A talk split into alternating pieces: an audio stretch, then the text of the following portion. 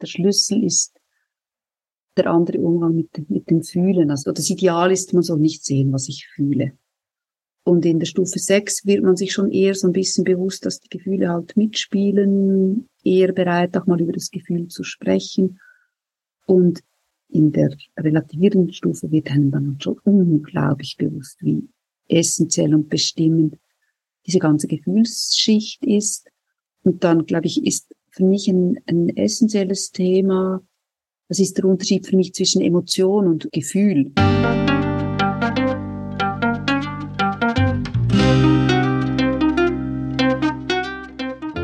Schön, dass du wieder reinhörst. Ich begrüße dich ganz herzlich bei Ich, Wir alle, dem Podcast und Weggefährten mit Impulsen für Entwicklung. Wir bei Shortcuts laden interessante Personen ein, die uns zu den Themen Selbst, Team und Werteentwicklung inspirieren. Für mehr Informationen zum Podcast und zur aktuellen Folge schau vorbei unter www.ichwiralle.com. In den Shownotes deines Podcast-Players findest du außerdem zusätzliche Infos zum Gast, den Inhalten dieser Folge und zu Shortcuts. Ich bin Martin Permatier und präsentiere dir heute ein Gespräch mit Barbara Küchler. Barbara ist Autorin von den Büchern Stufenentwicklung, Zukunft gestalten mit neuem Wahrnehmen, Denken und Handeln und Stufenentwicklung in der Praxis evolutionäre Entwicklung von Menschen und Organisationen. In unserem Gespräch erzählt sie von ihrem Verständnis von dem Entwicklungsmodell von Jane Levenger und teilt ihre eigene Entwicklungsgeschichte. Sie ist modellbegeistert und sagt gleichzeitig, dass es auch gut ist, Modelldenken wieder loslassen zu können. Sie sagt, was ich weghaben will, bleibt. Und das, was ich akzeptiere hingegen, kann verschwinden. Bevor das Gespräch beginnt, noch ein kurzer Hinweis zu unseren Angeboten. Auf ichwiralle.com slash Angebote findest du unsere aktuellen Workshops und Ausbildungen zu den Themen Selbst, Team und Werteentwicklung. Und jetzt wünsche ich dir ganz viel Inspiration und Freude beim Hören. Audio ab.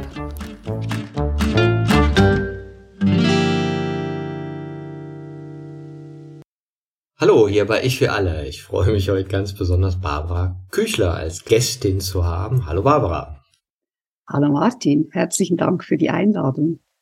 Barbara, du bist Autorin, Organisationsentwicklerin und Coach und hast die Bücher geschrieben Stufenentwicklung, Zukunft gestalten mit neuem Wahrnehmen, Denken und Handeln und ein zweites Buch Stufenentwicklung in der Praxis, evolutionäre Entwicklung von Menschen und Organisationen.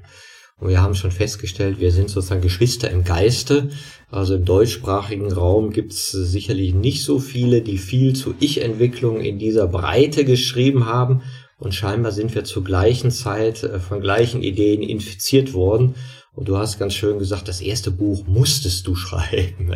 Was, was war der Drang, das erste Buch zu schreiben?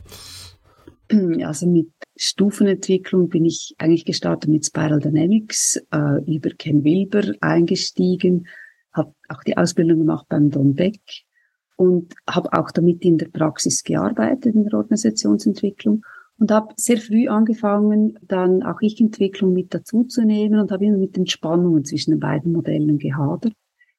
Weil was ich bei Spiral Dynamics enorm schätze, ist, dass es eben halt die Perspektive hat, nicht nur von der Ich-Entwicklung, also von der Entwicklung des Individuums, sondern auch organisatorisch und kulturell. Und das fehlt halt bei der Ich-Entwicklung. Ich-Entwicklung schätze ich, weil ich es sehr viel präziser, nachvollziehbarer, logischer finde. Und dann war so die Neugierde da, ja, wie, wie ist das eigentlich entstanden in der Weltgeschichte? Weil vom Individuum kennt man es, gut erforscht. Und das war eigentlich so der Grund, warum ich das Buch schreiben musste. Ja, da hatten wir auch den gleichen Impuls, weil als ich das dann auch erst mal gelesen habe, dachte ich, boah, das ist ja Goldstaub. Ja. Ich kannte auch Spiral. Ja, ja, aber ja, warum? Weil ich auch diese konstruktivistischen Ansatz davon so super fand. Also was du als nachvollziehbar so siehst, dass du merkst, ach ja, das sind ja Vorgänge in mir. Die kenne ich ja. ja. Und das ist nicht irgendwie beschreibend, ja, so, so von den Inhalten, wie sie denn so sind und die Meinung, die man so hat, sondern die Art und Weise, wie ich denke. Und das fand ich auch super gut beschrieben und habe dann auch gesehen, Jane Löwinger hat's gemacht, gibt noch nicht so viel dazu zu lesen im deutschsprachigen Raum. Ne? Ja, schön zu hören, wie es bei dir angekommen ist. So eigentlich auch beabsichtigt. Ich fand es ganz schön, du hast so ein bisschen mehr Material auch gegeben im Vorfeld zu Stufenentwicklung und Lösungsorientierung. Und schreibst direkt eben am Anfang über die Rolle von Modellen. Wir beide sind ja theoretisch Modellfreaks, ja. aber du sagst auch, dass die Modell hat seine Rolle, aber es kann auch wieder losgelassen werden. Ja, das ist so eine zweite Welt, die für mich wirklich, ähm, also eigentlich in der Organisationsentwicklung habe ich, hab ich gestartet bei einer Ausbildung bei Gunter Schmidt.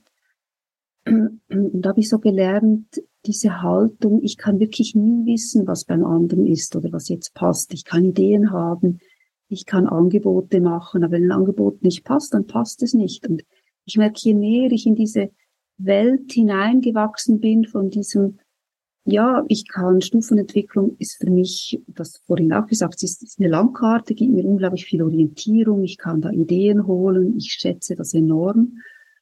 Aber wenn ich ein Angebot übergebe, sei es an ein Individuum oder auch an ein, ein Team oder eine Organisation, dann in dem Moment bin ich total neugierig, was die jetzt damit machen. Also, wo sie Ja sagen, wo sie Nein sagen, wo sie sagen, ja, vielleicht, aber so, vielleicht anders. Und ich, da, da bin ich dann genauso begeistert, weil ich merke, ich lerne da wieder von den Feedbacks und das nehme ich wieder auf und dann entsteht wieder etwas Neues.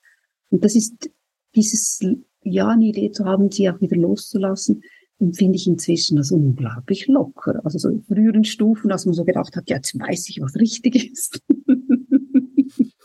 du lachst, du kennst sie, die Stufe. ja, klar. Und ich hatte auch mal den Hinweis bekommen, lerne die Autonomie des anderen zu respektieren. Und das hat sich bei mir so auch, auch sehr tief eingebrannt, eben nicht in diesem, hey, ich weiß was, ja versuchen, das irgendwem überzustülpen und trotzdem das Wissen zu nutzen. Also von Führungskräften, Führungscoaching erhalte ich ab und zu so das Feedback. Ah, das ist genial, dass du so gute Tipps und Hinweise und, und, und, und, und, und Anregungen hast. Weil ich war schon im Coaching, da musste ich einfach alles selber erarbeiten. Also so, ich glaube, wenn jemand in der Verantwortung ist und nach einer Lösung sucht, und dann ist er in der Regel auch Kunde für, für Ideen und er wird aber wirklich sehr klar auch sagen, ja, nee, das passt bei mir nicht, weil, und dann ist es genauso ernst zu nehmen, so.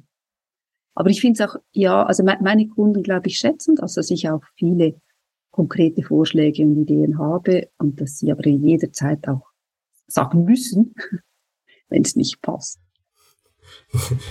Ja, neulich eine lustige Anekdote habe ich mit Andrew Bannon gesprochen, der guter Freund ist von Jens Korsen, den ich auch so im Podcast hatte. Und Andrew hat bei Jens Korsen hospitiert, der das Buch der Selbstentwickler geschrieben hat. Er meinte, Andrew, du coachst gar nicht, sagt er zu Jens Korsen.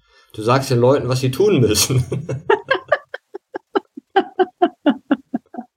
Süß. ja, ganz lustig, weil, weil er auch so herausgefunden hat, also du schreibst es auch an einer Stelle, dieses, das Verhalten, wenn wir das ändern. Also es ist einfacher, das Verhalten mal zu ändern, als das Denken. Und wenn du eine Weile dein Verhalten geändert hast, das zieht, dann zieht das Denken nach. So ähnlich, glaube ich, formulierst du es. Ja?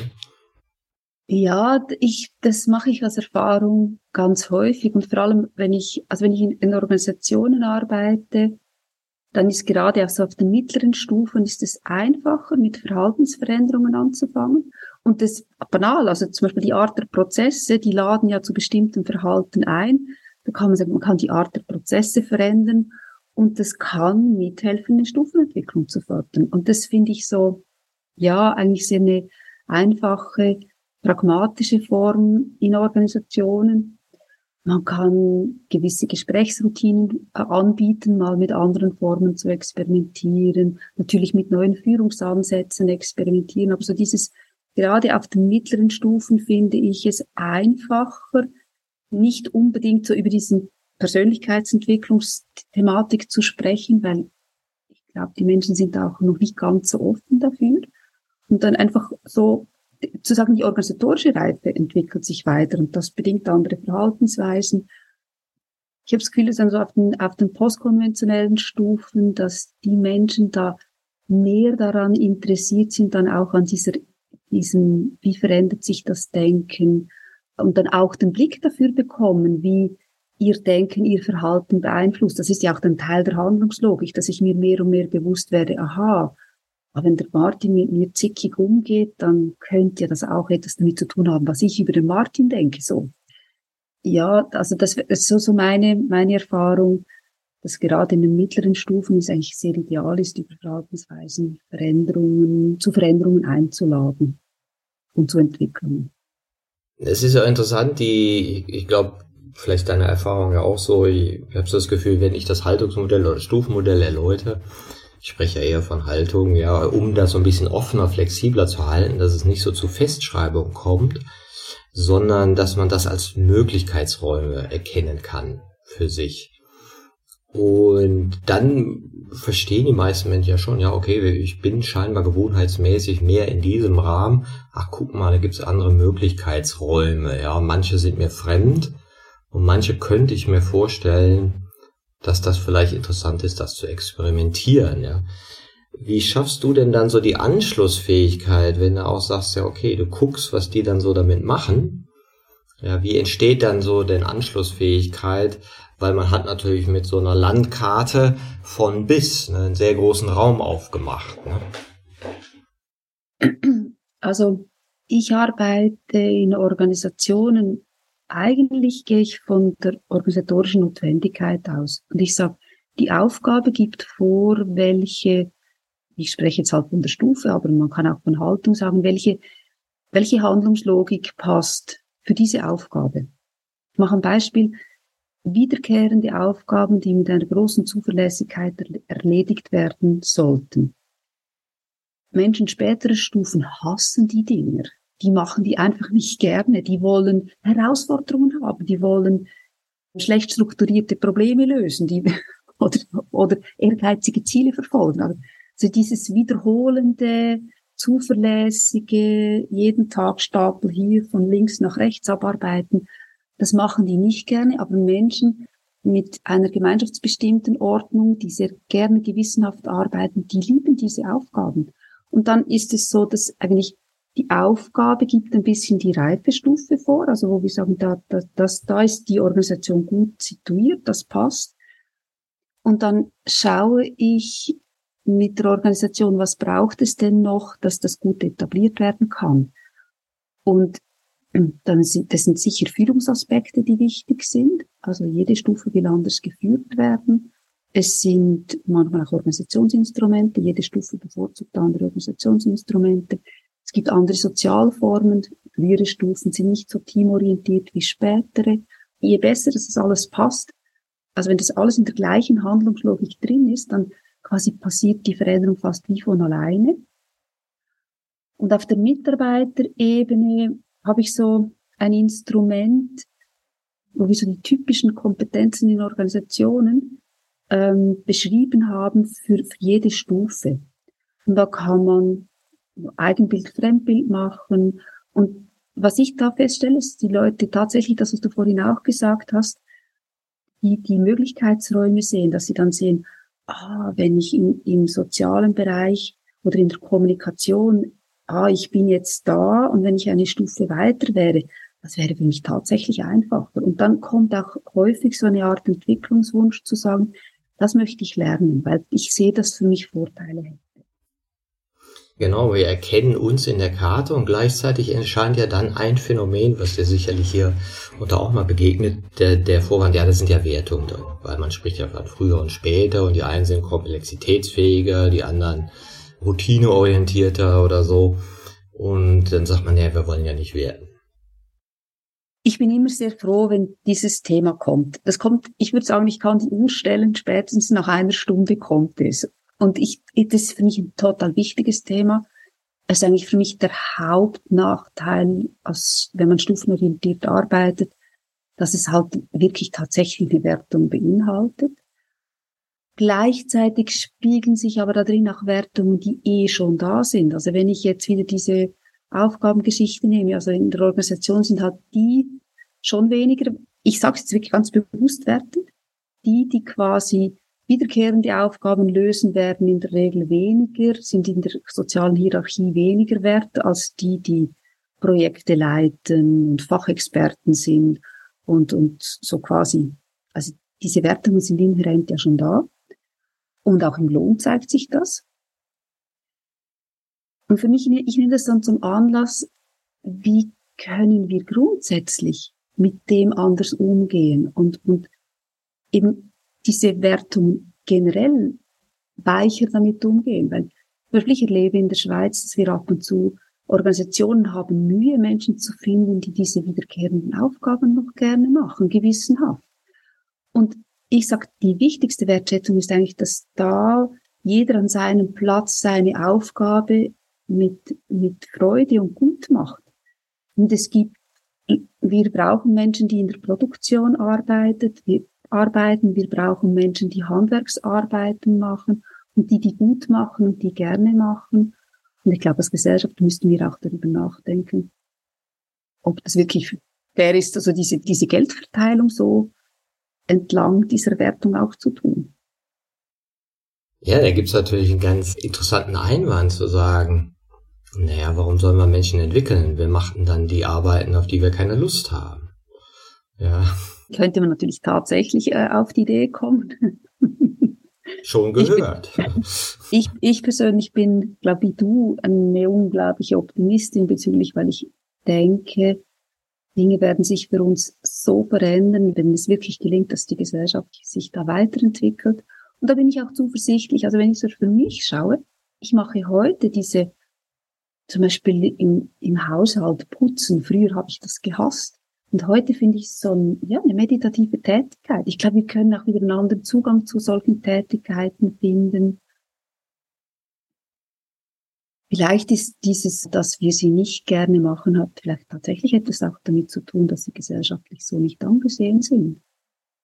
Weil manchmal ist es doch auch schön, nicht denken zu müssen, einfach so irgendwas so meditativ ab, mal was ja, schaffen. Genau, genau.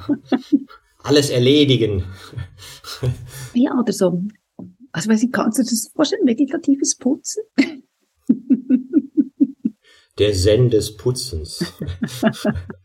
Ist ja ein interessanter Punkt, weil du so sagtest, ja, wie sich das so für dich entwickelt hat. Und das war ja auch so ein bisschen in deinen ähm, Texten zu deinen Newslettern. Ja, hast du ja so ein bisschen deine biografische Entwicklung nachvollzogen, auch im Spiegel der Haltung oder der Stufen.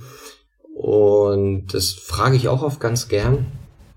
Wenn du mal so überlegst in deinem Leben, wann und wie hast du denn so äh, Transformationsphasen gehabt, wo du gemerkt hast, da haben sich deine Denkweisen erweitert. Und die Realität, wie du sie vorher beschrieben hat, war plötzlich eine andere. Und Überzeugung, die man vorher hat, konnte man loslassen oder erweitern. Ja, und vielen äh, fällt das nicht so einfach, weil sie natürlich nicht so in dieser Modelldenke drin sind. Aber du bist in dieser Modelldenke drin. Insofern freue ich mich heute, eine Gästin zu haben, die, die das vielleicht mal beschreiben kann, wie man oder wie das so bei dir war, weil du hast es ja so ein bisschen in Texten beschrieben und fängst ja auch mit so einem markanten äh, Monday Blues, glaube ich, an. Ja. Ich würde gerne noch mit einer Geschichte vorher anfangen. Die, die ich in, in einem der Bücher auch beschrieben habe. Als erste Ausbildung bin ich ähm, Primarlehrerin, also Volksschullehrerin. Da habe das in einer Klosterschule, diese Ausbildung gemacht. Und da war ich voll in der gemeinschaftsbestimmten Stufe drin. Also ich, das war wirklich, also das war eine Mädchenschule, das war eine tolle Klasse. Ich war voll in diesem ganzen gemeinschaftsbestimmten Denken drin. Und dann habe ich keine Stelle gefunden als Lehrerin und dann kam ich auf die Idee, dass ich ähm, Programmiererin werde. Und dann bin ich so in die Männerwelt, da waren dann nur noch Männer. und zuerst war ich auch noch in dieser gemeinschaftsbestimmten Stufe drin sehr ähm, auf das Zwischenmenschliche und so weiter eingestellt. Und dann hatte ich da das Glück, dass ich unglaublich viele fachliche Weiterbildungen machen konnte. Und ich habe, also ich kann das wie heute noch nachfühlen, dass ich dann so sehr schnell in diese Expertenhaltung hineingeraten bin. So, jetzt weiß ich, wie es richtig ist und so. Und so, ich war auch stolz darauf und, und, und, und bin dann ganz, auch ganz anders aufgetreten, so, dann sehr selbstbewusst und selbstbestimmt und dann plötzlich war dann, habe ich dann auch meine Rechthaberseiten entwickelt da rund um diese Haltung herum. Also an das kann ich mich extrem gut erinnern, wie das, wie das wirklich sich förmlich so in Selbstbewusstsein geäußert hat, all diese Expertenausbildungen, Pro Projektleiterausbildungen und so Zeugs. Sozusagen, du kamst in diesem Modus, ich kann was, ich weiß was. Ja. Genau, ich kann was, ich weiß was, genau. Und so, und, und dann auch so wirklich gegenüber anderen, vor allem so dieses dann auch mich an der Methodik orientieren, man muss das methodisch korrekt machen. Und die, die das vielleicht noch nicht so gelernt hatten, die eher pragmatisch unterwegs waren, die haben mich dann manchmal, glaube ich, schon auch, also das fand ich einfach, das geht einfach nicht, das geht einfach nicht, dass man es jetzt nicht so methodisch sauber und korrekt macht. und dann eben der, der Montagmorgenblues, das waren also etwa 16 Jahre später. Ich, hab, ich war ITlerin, ich habe das wahnsinnig gerne gemacht. Ich habe auch ja, sehr schnell, ziemlich schnell Karriere gemacht. Ich war am Ende war ich ja stellvertretende Leiterin einer IT mit 450 Personen. Und, und wirklich von einem Tag auf den anderen plötzlich hatte ich mal einen Montagmorgenblues. Und dieser Montagmorgenblues, das war für mich so, wieso habe ich jetzt plötzlich keine Lust zur Arbeit zu gehen? Und das war schon sehr klar für mich, dass da wurde dann ein großer Wendepunkt raus. Also ich hatte, glaube ich, für mich noch nach der Expertenstufe die dann so die selbstbestimmte Stufe, die hatte ich schon durchgemacht, aber dann war plötzlich so, ähm, und ich glaube auch, da sind die Brüche weniger hart, weil das ja in der Richtung, Thomas Binder sagt, das ist die erste Reise der Erwachsenen von die Freiheit von anderen, also in diese Selbstbestimmung hinein. Und das sind schon, ich kann auch da Entwicklungssprünge sehen zwischen diesem Expertentum und dem Selbstbestimmten. Aber die, die Brüche sind weniger hart, weil es quasi ja dann am Übergang von Stufe 6 zu Stufe 7 geht's ja in die zweite Reise des Erwachsenen, die Freiheit. Ja, müssen wir vielleicht die Hörer mitnehmen, die dann 5 und 6 nicht verstehen. die, Gerne. Aber ich, ich finde es nicht, nicht interessant. Also die Expertenhaltung, rational ist die funktionale Haltung, wie man so sagt, ich kann was, ich bin was. Weil Richtung Eigenbestimmung, also eigene Ziele, ich will was, ich bin Macher, ich erreiche was, das, ich glaube, das ist ja in der ähm, Geschäftswelt oder Businesswelt schon der oft ein ganz entscheidender Übergang. Ja, von dem sich funktionalisiert fühlen, in dem ich kann gestalten. Ja, vielleicht hast du da doch noch so ein paar Anekdoten, wie diese Gestaltungsmodus so eingetreten ist, also weg von diesem reinen Expertentum. Manchmal ist es ja auch so, ich komme in eine Führungsposition, dass es damit einhergeht. Also bei mir war das sehr deutlich, als ich in diese Führungsrolle kam. Ich war Teamleiterin und, und nochmal eine, eine, eine Stufe über dem Team hatte ich schon hinter mir. Aber dann ging es darum, eigentlich eine, eine neue IT komplett von Scratch aufzubauen. Und ich war da von Beginn weg eigentlich stellvertretende Leiterin. Ich war sehr stark in Charge für diese ganze Organisation neu aufzubauen. Und das war dann schon, da habe ich mich sehr als Gestalterin erlebt. Und das war auch eine tolle Erfahrung, das machen zu können. Das hat sicher zu, zu dieser eigenbestimmten Stufe beigetragen. Und Torbert schreibt, das beste Entwicklungsmittel für die eigenbestimmte Stufe ist, ist ein MBA. ich fand interessant, wie er das begründet, oder erzähl du mal. Ja, also glaube ich, eine, eine Begründung ist, also für mich in meiner Erfahrung, meinem, meinem MBA, du lernst halt schon ganz vieles. Also in St. Gallen ist dieses Managementsystem orientierte eben ganzheitlich in Zusammenhängen denken, übergreifend denken, ist für mich ein wichtiges Element dieser eigenbestimmten Stufe. Und ein zweites zentrales Element ist tatsächlich, dass man eben in den Overflow kommt, dass man einfach so in die Überlast kommt, dass man die Stufe 5, also die Expertenstufe ist ja gut in, in, in Effizienz, aber nicht in Effektivität. Die kann nicht Prioritäten setzen. Und irgendwo in dieser Stufe 6 drin, also in der Eigenbestimmten, muss man irgendwie anfangen, einfach zu sagen, okay, was ist jetzt wirklich wichtig? Also quasi der Over Overflow als Entwicklungsförderung, das hast du offensichtlich auch gelesen. Ja, genau, ja, weil, weswegen ich da einhake, weil das hat für mich nochmal so Klick gemacht, weil egal in welche Organisation ich komme, du hörst immer, ja, was du mir erzählst über Entwicklung finde ich super, aber wir haben ja keine Zeit. Wir haben den Tisch so voll, wir haben ja keine Zeit. Und diese Fähigkeit der Eigenbestimmung zu sagen, dann priorisiere ich halt anders. Dann mache ich mal eine Not-to-Do-Liste. Ja, und fühle mich nicht mehr funktionalisiert und schau mal, was ist hier wirklich effizient und was ist scheineffizient. Ja, und deswegen sage ich, ist dieser Übergang von diesem Glaubenssatz, ich habe keine Zeit zu, ich setze mir Prioritäten, eben ganz auch schön, wie du es beschrieben hast. Ja. Also für mich ist es auch in der Organisation. Ich mache genau die gleiche Beobachtung wie du. Und es mhm. ist für mich ein absoluter Schlüssel und es ist unglaublich schwer zu lernen. Das wirklich, das, das braucht, dann merkt man, dass es eine Transformation braucht.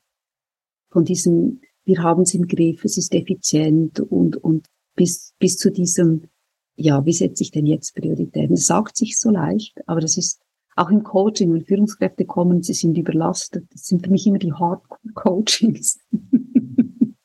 Naja, weil ja auch dieser Blick nach innen noch nicht so geübt ist. Ja. Ja. ja. Er fängt an, er fängt an, dieser Blick nach innen in der eigenbestimmten Stufe. Aber es sind ja eben gerade schon auch die, die Experten, Führungskräfte, die dann so in dieses Überlastthema kommen, mehr vom selben, immer mehr ins Detail und das immer mehr versuchen, dann mit noch schneller Arbeiten zu erledigen. Und dann diesen Switch hinzukriegen, zu sagen, ja, eigentlich, wenn ich die ganze Zeit renne und dann eben genau für meine Arbeitsplanung keine Zeit nehme, dann, ja, also ich erlebe das im Coaching immer als sehr schwer. Und es ist auch in den Organisationen, und glaube, wie du, sage ich dann, ja, also wenn ihr keine Zeit habt, dann müssen wir genau an dem Thema mal zuerst arbeiten. Es gehört zum guten Ton, keine Zeit zu haben für viele Führungspersönlichkeiten. Ne? Für sowas habe ich keine Zeit. Wobei die, für mich die eigenbestimmte Stufe ja schon auch ihre eigene Form von Überforderung hat, weil sie ja alles versucht unter Kontrolle zu halten, weil sie quasi Meister in allen Klassen sein will und äh, also es muss dann auch noch der Body gestylt sein und die Wohnung muss stimmen und die Klamotten müssen stimmen und, und das muss einfach alles und ich, also ich muss mich auch weiterentwickeln, also ich muss meine Kommunikationsskills verbessern und also, dass man dann in den Overflow kommt, den Overload, wenn man einfach zu viel, zu, also, ja, also schon, dass man seine Prioritäten hat und gleichzeitig aber halt einfach überall perfekt sein möchte. So. Ja, das fand ich auch nochmal interessant. Jetzt in einem Schweizer Unternehmen, da meinte eine, ihr fällt es total schwer, Nein zu sagen, weil sie weiß, sie kann's. ja, also immer wenn was gemacht werden muss, sagt ja. sie halt, das könnte ich. Ne, na okay, die anderen können es halt nicht so gut wie ich. Also die Selbstbild, ich bin ja schon ein Ticken besser als die anderen. Und du reitest dich dann immer rein, weil du sagst, ja, dann mach ich's halt. Ne, weil geht halt am besten. Ne? Das fand ich auch nochmal interessant, dass sie meinte, so sie lernen gerade Nein zu sagen und dass das eben auch so ein Weg in die Eigenbestimmung ist. Mhm. Mhm. Aber ich glaube, dieses ich kann es besser als andere, würde ich durchaus auch bei Eigenbestimmten durchaus auch immer noch sehen. Also schon also bei den Experten und bei den Eigenbestimmten. Aber jetzt kommen wir zurück zu deinem Montag.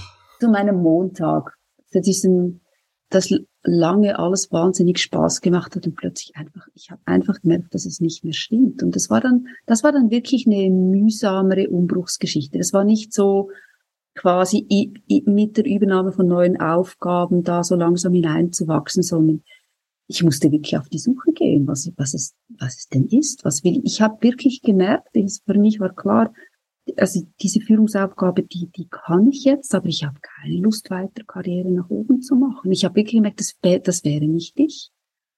Ja, dann habe ich so ein, mal einen Wechsel gemacht, ich, so eine, eine Zwischenstufe auf einen so Konzernjob, wo ich noch ein bisschen mehr von dem, was ich im MBA gelernt hatte, umsetzen konnte.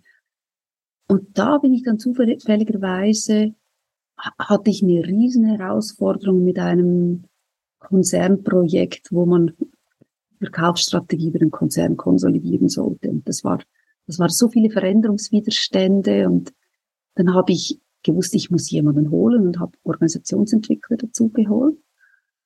Und das waren für mich dann sehr faszinierend, was die gemacht haben. Da habe ich gedacht, das klingt spannend weil ich dann schon auch langsam gemerkt habe, ja, dieses Kognitive, was ich in der IT viel gebraucht habe, das ist ein Teil von mir, aber halt dieses Zwischenmenschliche, das ist mir eben das, was so in meiner Zeit als Lehrerin auch wichtig war, das ist eben auch ein Teil von mir. Und da, glaube ich, an der Stelle bin ich dann so langsam in, in, in, in habe ich so angefangen zu kratzen an dieser, an diesem Wechsel in die, in die Postmoderne.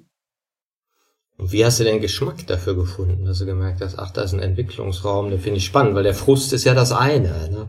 zu sagen, es wäre schön, wenn es anders wäre, und dann braucht man ja auch so eine Hinzubewegung oder Referenzerlebnis, wo du merkst, ah, so fühlt sich mein Sein, mein Ganzsein irgendwie anders an.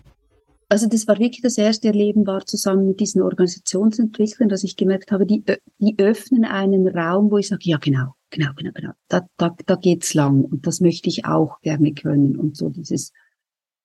Und dann war so mein Thema war, dass ich dann gedacht habe, also ich habe immer gerne Veränderungen begleitet und Entwicklungen. Also in den 80er Jahren war ich noch häufig die, die den Leuten den ersten Computer an den Arbeitsplatz gestellt hat, so. Und das hat mir eigentlich mein ganzes Berufsleben Leben geprägt. Und mein Impuls war damals noch, ich möchte lernen, wie ich Menschen von den positiven Aspekten von, von Veränderung, wie ich die besser überzeugen kann, weil ich habe immer diese Veränderungswiderstände, geht nicht, weil und so, so waren so, so mein Pièce de Resistance. Und das Spannende ist, dass ich da dann gelernt habe, diesen Menschen besser zuzuhören. Also ich habe nicht gelernt, besser zu reden, sondern besser zuzuhören. Ja. Und für mich, ich muss sagen, ich habe im Rahmen meiner Weiterbildungen in Organisationsentwicklung, Coaching, auch therapeutische Geschichten. Ich habe so unglaublich tolle Menschen und Anregungen bekommen. Da hast du in den Newsletter noch ein bisschen gelesen, gell? So, also das ist, das ist mich, das erfüllt mich mit einer tiefen Dankbarkeit, weil das ist das, was du sagst, es braucht so Anregungen, Vorbilder, einen Geschmack, eine Idee, da könnte es für mich weitergehen. Und äh, das habe ich dann bei, in diesen Weiterbildungen gefunden, in vielfacher Form. Es ist interessant, manchmal sagt man ja so, so Management ist typisch für eine eigenbestimmte Haltung, kann man, kann man jetzt auch nicht so absolut sehen. Ne? Und Beratung, ja, sozusagen die Managementberatung ist dann manchmal die eher aus dem Relativierenden, weil du multiperspektivischer wirst. Und was ich auch ganz spannend fand, du hast sehr ähnliche Ausbildungen gemacht, du hast Aufstellungsarbeit gemacht, du hast Hypno gemacht, die ich auch gemacht habe, dachte ich, ach guck mal, ist ja interessant. ja, und für mich war die, die Hypnose-Ausbildung, also Hypno-Coaching auch nochmal sehr spannend, weil da habe ich begriffen oder mehr begriffen, was Sprache eigentlich für eine Funktion hat. Ja, und, und wie, wie Sprache eigentlich Wirklichkeit erzeugt. Mhm, mh. Das ist so ein Aspekt. Für mich ein ganz, ganz, ganz, ganz wichtiger Aspekt ist auch dieses, also die, die Hypnosen, die ich gelernt habe, ich habe bei zwei Milton Erickson Schülern gelernt und da geht es eigentlich immer um dieses Akzeptanz von dem, was da ist. Also und, und gerade dieses in der, in der Stufe 7 für mich gehört da, also in der, in der relativierenden Stufe gehört ganz stark dieses Thema wie gehe ich mit meinen inneren Spannungen, Konflikten und so weiter um, dass ich die überhaupt mal wahrnehme, dass ganz viele eigentlich Themen, die ich im Außen habe, eigentlich in mir drinnen stecken, dass das innere Spannungen, innere Konflikte sind. Und da habe ich einfach wunderbare Instrumente auch kennengelernt, wie, wie zum Beispiel eine Seite, die ich an mir nicht mag, die ich versuche zu unterdrücken. Das ist ja ein innerer Konflikt. Eine Seite sagt, ja, so will ich nicht sein und eine andere Seite von mir ist aber so, dass wenn man das mit diesen hypnosystemischen Instrumenten anschaut, plötzlich die sich verwandeln, dass so eine eklige Seite von mir plötzlich, wo ich merke, ja, das ist ein bedürftiges kleines Kind. Das macht es ein bisschen ungeschickt, aber das braucht dringend etwas, so. Das waren für mich unglaublich berührende Erfahrungen für mich und auch in der Arbeit. Im Coaching ist es für mich immer wieder sehr berührend zu sehen, wenn Menschen sich mit sich selber besser aussehen können, was sich dann da verändert. Und, und auch für mich hat sich unglaublich viel verändert. Würdest du sagen, dass diese, diese Erkenntnis sag mal, de, des eigenen Seins als Vielheit oder Teilpersönlichkeiten auch so eine typische Übergang in postkonventionelle Haltung, relativ individualistisch ist, dass du merkst, ach gucke mal, ich bin ja gar nicht ich, ich bin ja viele. Ja, ich bin das kleine Kind, die kleine Barbara, der kleine Martin, ja. Für mich ist das absolut Kernthema in, in der relativierenden Stufe, in einer, und zwar da wirklich noch so, manchmal auch sehr, sehr verwirrend, wer bin ich denn eigentlich? Und, und, und in dieser, also quasi das, mein, das einem fast ein bisschen flutet.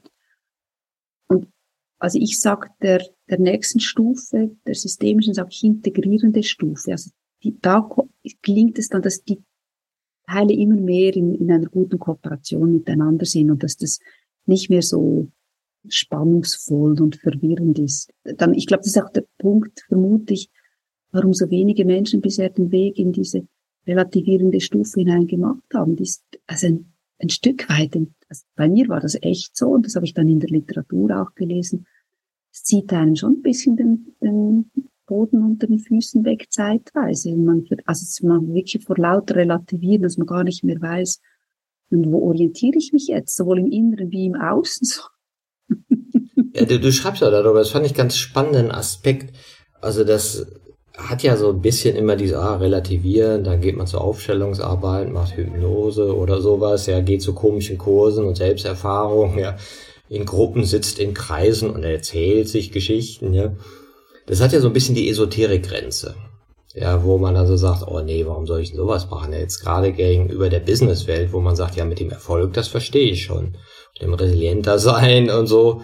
Aber wovon ihr da erzählt, im Postkonventionellen, das hört sich ja irgendwie nicht so attraktiv an. Und ich finde, das war für mich immer so eine, so ein Makel, um es mal so auszudrücken, des Spiral Dynamics Modells, dass das so ein bisschen despektierlich beschrieben wird. Als so eine Weicheierhaltung ja, dann, dann bist du halt so ESO und hast dich gern. Und ich sagte, nee, es ist ein Upgrade der Eigenbestimmung. Also so würde ich es mal sagen. Es ist eigenbestimmt, souverän, aber noch etwas Möglichkeitsraum mehr. Ja, und, und da entsteht ja so, so was, wo man so denkt, ja, wie mehr, ja, wenn man dann, dann doch so verwirrt wird und so psycho wird. ich freue mich sehr, dass du auch eine Lanze brichst für Grün. für die relativierende, weil ich finde es eine wunderschöne Stufe mit all den Schwierigkeiten, die da sind, aber dass ich dieses mehr nach innen wenden, die Innerlichkeit entwickeln und eben halt die zusätzlichen Möglichkeiten. Also als, als ich als Beraterin angefangen habe, habe ich so gemerkt, wenn ich mich über mein Gegenüber nerve, sei es im Coaching, sei es in der Organisationsentwicklung, habe ich eigentlich schon verloren. Und dann ist ja so der, wieder Punkt, was mache ich dann? Und da gibt's ja tolle Instrumente, zum Beispiel Schutz von Tunwerte und Entwicklungsquadrat. Ich habe das rauf und runter gemacht. Also quasi alle Menschen, die mich irgendwie genervt haben, habe ich gesagt, und das lerne ich für mich von diesen Menschen. Und das wirklich das echt Interessante ist, dass meine Welt hat sich von Idioten entvölkert. ich weiß gar nicht, wo die alle hingekommen sind. du, du kennst ja den, den, den äh, oder kennst vielleicht nicht, aber der Spruch von Ramana Maharashi. Was machen wir mit den anderen? Ist ja auch immer eine Frage, ist ja immer eine Frage, wenn du dir so Modelle vorstellst, ja, ich hab's kapiert, aber was machen wir jetzt mit den anderen, ja, die noch nicht so weit sind? Genau. Und Ramana Maharashi sagt als Antwort, es gibt keine anderen. Weil die alle in dir erzeugt werden, ja. Und, und du kannst halt so oder so gucken. Genau. Und du machst die zu dem, was sie sind. Und da denkt man also in den früheren halt, nee, wieso, die sind doch doof. Ne? Das, das kann, kann ich dir doch beweisen. Und dann sagst du, ja, die verhalten sich ungünstig. Ne? Ist vielleicht nochmal was anderes. Ne? Und in dem Sinn, glaube ich, habe ich eben auch so viele Erfahrungen gemacht in dieser Stufe, auch wenn sie zwischendurch sehr verunsichernd war, dass sich meine Welt massivstens transformiert hat, verändert hat, als ich das Gefühl habe, ich bin viel geduldiger, liebenswürdiger, entspannter mit mir selbst und mit anderen Menschen. Also so, von daher lohnt, lohnt sich der Weg schon und ich finde es eine wunderbare Stufe, aber sie, sie ist tatsächlich halt auch ein bisschen herausfordernd. Und ich kann mir auch vorstellen, dass sie einfacher wird, wenn so ein paar mehr Menschen sich dahin bewegen, weil wenn, also das ist immer auch die Schwierigkeit, dass die, die vorausgehen, also wenn ich in einer Arbeitsstelle bin und rundherum sind, sind lauter Experten und, und, und Eigenbestimmte und ich bin vielleicht in der relativierenden Stufe, dann ist das halt schon auch schwierig. Also ich glaube, und auch die Vorbildwirkung und wenn, also gemeinsame, ich habe jetzt auch das Glück, dass ich so erste Gruppen begleiten kann, in diese, also in eine relativierende Kultur aufzubauen. Und das wird dann schon sehr viel einfacher, wenn, wenn andere quasi Gleichgesinnte mit unterwegs sind. Ich glaube, das ist auch noch ein, ein Thema für, für Relativierende. Das die halt teilweise auch keinen Heimathafen haben. Das merkst du auch, wenn du in eine Organisation kommst. Ja, und dann hörst ja so, was so gesagt wird. Und dann hast du hier und da so relativierende Haltung. Und die, die, äh, entweder werden die Augen verdreht, ja, oder die sind so ein bisschen isoliert. Ja, und sind immer die, wo man so denkt, oh nee, ne, wir müssen jetzt zu Potte kommen. Jetzt wollen die auch noch die Perspektive reinholen. Und gleichzeitig glaube ich ja, und das, das wird ja oft verkannt, um das tun zu können, musst du ja souverän gewesen sein. Das heißt, du brauchst die Sicherheit, du brauchst die Bewusstheit deiner Stärken, um dahin zu gehen. Und das wäre jetzt mal eine interessante äh, Frage so an dich, wenn man so sagt, nach dem Gemeinschaftsbestimmten kommst du ins Rational, also du nimmst deinen Geist bewusster wahr, als zu dir gehörig, ne, die Freiheit von den anderen. Und ich habe so den Eindruck, dass mit dem Übergang zum relativieren Individualistisch, zum Postkonventionellen, du andere Beziehungen zu deiner Innenwelt und deinen eigenen Gefühlen aufnimmst. Ja, absolut. Absolut. Also ich habe wirklich das Gefühl, dass der Schlüssel ist der andere Umgang mit, mit dem Fühlen. Also dass das, wenn die rationalistische Stufe versucht ja, so das Ideal ist, man soll nicht sehen, was ich fühle. Und in der Stufe 6 wird man sich schon eher so ein bisschen bewusst, dass die Gefühle halt mitspielen, eher bereit, auch mal über das Gefühl zu sprechen. Und in der relativierenden Stufe wird einem dann schon unglaublich bewusst, wie essentiell und bestimmend diese ganze Gefühlsschicht ist. Und dann, glaube ich, ist für mich ein, ein essentielles Thema da, könnte ich so die Rosenberg-Geschichte erzählen, ist, das ist der Unterschied für mich zwischen Emotion und Gefühl.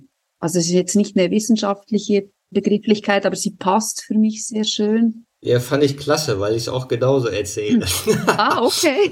okay, wunderbar, wunderbar.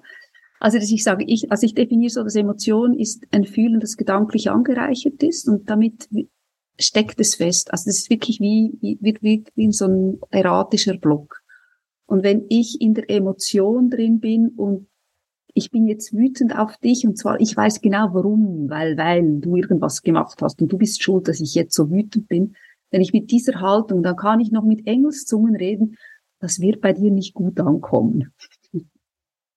Hingegen, wenn ich fühlen, ist für mich wirklich das körperliche Wahrnehmen und ich bin im Kontakt somit, es ist eben ein bisschen, wenn man es als Erfahrung noch nicht so kennt, ist es schwer zu verstehen, was ist der Unterschied zwischen diesem emotionalen im Kopf sein und man fühlt intensiv, aber man ist eigentlich, es steckt alles fest und wenn ich fühlen ist immer fließend, das verändert sich in jeder Sekunde und dann, wenn ich, wenn ich dann zu dir komme und, und darüber rede, dass gestern etwas vorgefallen ist und, und dass ich, mich das auffühlt und ich gerne mit dir das klären würde, und ich das so anspreche, dass ich dich eben menschlich erreiche und ich mir auch bewusst bin, dass meine eigenen Urteile sind, die mich wütend machen, nicht dein Handeln, sondern es ist mein Urteil über dein Handeln, dann, dann entsteht Verbindung an, an der Stelle. Und ich glaube, wenn wir diese Fähigkeiten mehr und mehr entwickeln, dann entsteht da ganz, ganz viel Heilung. Also so. Und darum, das ist, und das ist das, was ich bei Rosenberg so das war für mich wirklich ein, ein unglaublich umwerfendes Erlebnis. Ich, ich, ich sitze da, im, wir sitzen im Kreis, Rosenberg in der Mitte, und er spricht jeweils mit einer Person, und dann sieht man, wie diese Person ringt, und, und ich merke so, dass ich mich ein bisschen nerve, weil ich das wirklich das Gefühl habe, die ist im Kopf. Und irgendwann gelingt es Rosenberg einfach mit empathischen Fragen, dass diese Person in Kontakt mit ihrer Mitte kommt. Und dann war es für mich plötzlich wie, wie wenn ein Riesenstrom von Liebe durch mich durchfließt. Und das war so ein schönes Gefühl und, und, und ich habe so in die Runde geschaut und habe geglaubt, das geht allen gleich. Und plötzlich ist das Gefühl wieder weg und ich merke, dieser Mensch in der Mitte ist wieder wie im Kopf. Und dann hat es so hin und her gewechselt und das war für mich also so, ein, so eines dieser Schlüsselerlebnisse, wo ich gedacht habe, ja genau, das, das, das, darum geht's. Das ist das ist, das ist das, was, was menschliches Miteinander transformiert.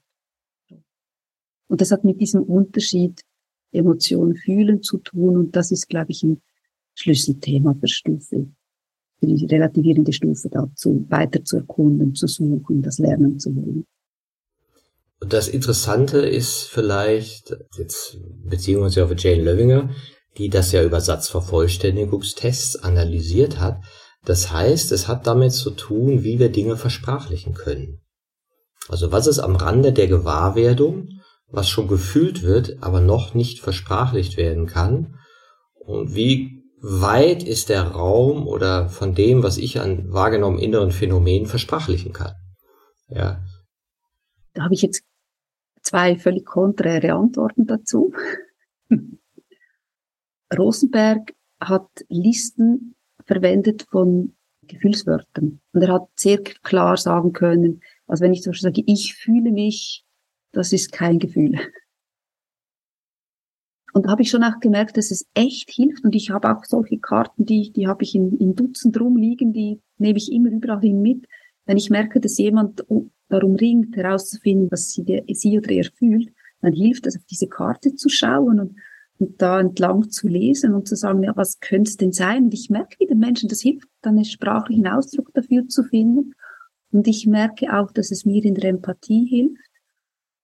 Und es hilft auch, wenn ich suche nach Wörtern, also wenn ich Wörter anbiete, könnte das sein. Und es ist nicht mal relevant, ob es stimmt oder nicht stimmt. Es ist dieses, glaube ich, Gefühl, dass, dass jemand versucht zu unterstützen, sich einzufühlen. Das ist so, da sage ich ja, klar, das ist extrem wichtig, diese Versprachlichung. Und aktuell mache ich gerade eine konträre Erfahrung mit einer Therapiearbeit, die sich kann nennt, spielt es keine Rolle. Da geht es wirklich nur darum, vom Körper, nur Körper und Fühlen, keine Gedanken dazu. Und das erlebe ich auch als enorm transformierend. Und dann ist wie im, dann im Nachgang kann plötzlich irgendetwas wie klar werden, so. Aber das ist, ja, auch das Umgekehrte relevant. Habe ich ja auch eine Theorie zu. Okay, Oder ein bin Gedanke. gespannt. Na, ich glaube, okay, Jane Levinger sagt ja, okay, es hat mit der Versprachlichung zu tun, mit wie groß ist dein Sprachraum, wie komplex ist dein Sprachraum. Danach wird ja auch so ein bisschen gescored, ja, welche Haltung sehe ich da, welche Stufe sehe ich da. Und es hat sozusagen zu tun, was, was ist Bewusstsein eigentlich, also dieses Verhältnis von Bewusstsein und Sprache ja, was, was, was macht die Sprache eben zu dem, was es ist. Und ich habe das Gefühl, mit Beginn der Sprache, ja, konstruierst du dein Ich, ja, dann hast du dein Super-Ich in, in der Eigenbestimmung, wo man sagt, das Ego ist am größten. Dann geht der Fokus vom Ich wieder weg zum Wir. Du gehst in die emotionale Welt, fängst an, die auch zu versprachlichen stärker, indem du Bezug annimmst, dekonstruierst dein Ich, weil du merkst, ich bin ja viele. Dekonstruierst irgendwann auch die Sprache, ja, weil du merkst, ja, mein Gott, ich stecke ja in der Sprache fest, ja, und kommst dann, und das würde ich sagen, ist die nächste Eingangstür, wäre die erste der, der Geist ist, die zweite das Herz, das ist die dritte die Intuition. Und das hatte ich auch heute in so einem Ding, wo einer meinte, ja, aber manchmal erkennen wir doch Dinge über die Stille. Also nicht mehr über die Versprachlichung, sondern weil das, und ich glaube zum einen, weil das Gefühl dann präsenter da ist, ja, also so als, als Fühlen selbst oder du bist näher an den Primärgefühlen. Ja, du musst nicht über diesen Umweg über die Sprache gehen. Und dann zeigt sich die Intuition nochmal anders. Für mich sind ähm, auch noch spannende Phänomene, dass dieses ich häufig gar nicht mehr recht sagen kann, wo, wo höre ich auf, wo fange ich an, so quasi, respektive, wo, wo bist du, wo bin ich? Wir werfen jetzt so Bälle hin und her. Wir, wir basieren auf ganz vielen Gedanken von anderen Menschen, auch im Fühlen, dass die Gefühle, die sich ja so unglaublich schnell übertragen. Also ich finde, ich, ich finde, mir fällt es immer, immer schwerer zu sagen, ja, also eigentlich dieser Gedanke von dieses getrennte Ich, dass das für mich äh, dass sich immer mehr verliert. Und das Zweite eben damit, was sehr für mich damit verbunden ist, dass Sprache ist ja, die Welt ist ja nicht die Sprache, die Landkarte ist nicht das Gelände. Also da, da merke ich auch immer mehr, wie, wie Sprache auch, also wie, wie wir eben halt auch gefangen sind in Sprache. Und Denken in Sprache stattfindet. Und dann sind eben diese, natürlich diese intuitiven Geschichten, die nonverbalen Geschichten bringen wie eine andere Ebene zu, zum Tragen. Ja, das fand ich auch sehr schön in deinem Text. Gibt es überhaupt ein getrenntes Ich? Ja, ex und an sich, nee. Ich saß neulich auch mit einer Bekannten im Raum und wir haben so gesagt, hm, man könnte jetzt denken, hier sitzen zwei Lebewesen in diesem Raum. Aber wenn man genauer sich die Sache anguckt, dann sind gerade Milliardenwesen in diesem Raum. ja, schön. schön. Ja. ja. Und die haben Einfluss auf dich und ohne deine Darmbakterien, die eigenständige Wesen sind, deine Hautmilben und die Pilze und alles, was so in dir wächst und macht und tut, von dem du gar nichts weißt und irgendwelche Tierchen, die in dir rumkrabbeln, würdest du nicht existieren können.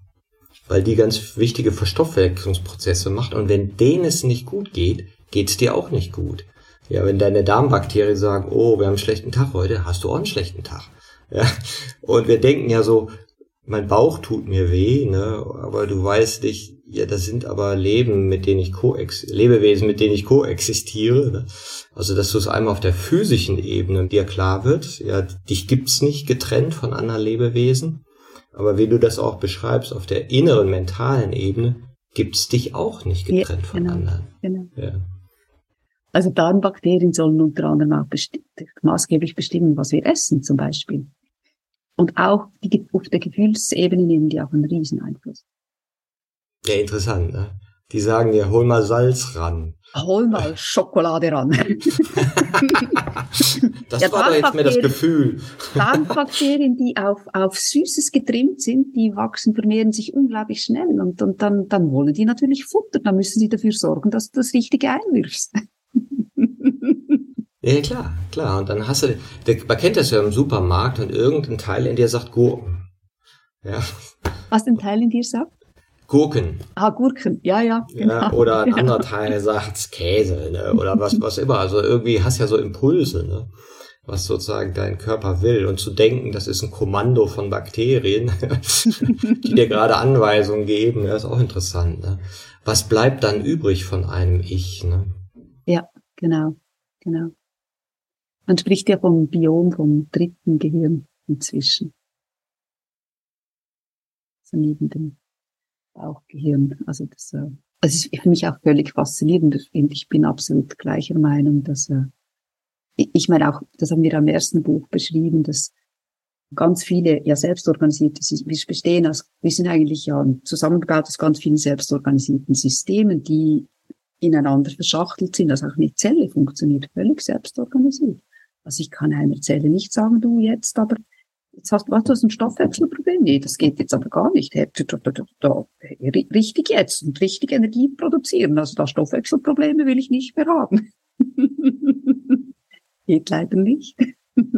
ja, ist, ist ja interessant, ne? wenn, man so überlegt, wir sind ja geistig verbunden mit Jane Levinger. Am Wochenende haben wir so ein äh, Event gehabt, Future Minds, also Leute, die sich eben ihrem Modell irgendwie angezogen fühlen, was die jetzt so machen und in der Vielheit die zusammenbringen. Ja, wir haben dich ja auch da in der Community drin. Und haben wir auch so festgestellt, ja, wir sind alle mit der verbunden, wir kennen die nicht. Und wahrscheinlich, wenn wir die treffen würden, würde die denken, was hättet ihr denn für Vögel? Ja, leider und, können wir sie nicht mehr treffen. Aber ja, genau. Und vielleicht wird sie denken, was habt ihr aus meinem Modell gemacht? Das war doch nur so ein eklinisches Scoring-Modell und ihr lauft damit jetzt in Unternehmen rum? Echt jetzt? Ne? Was würdest du glauben, wie die darauf schauen würde?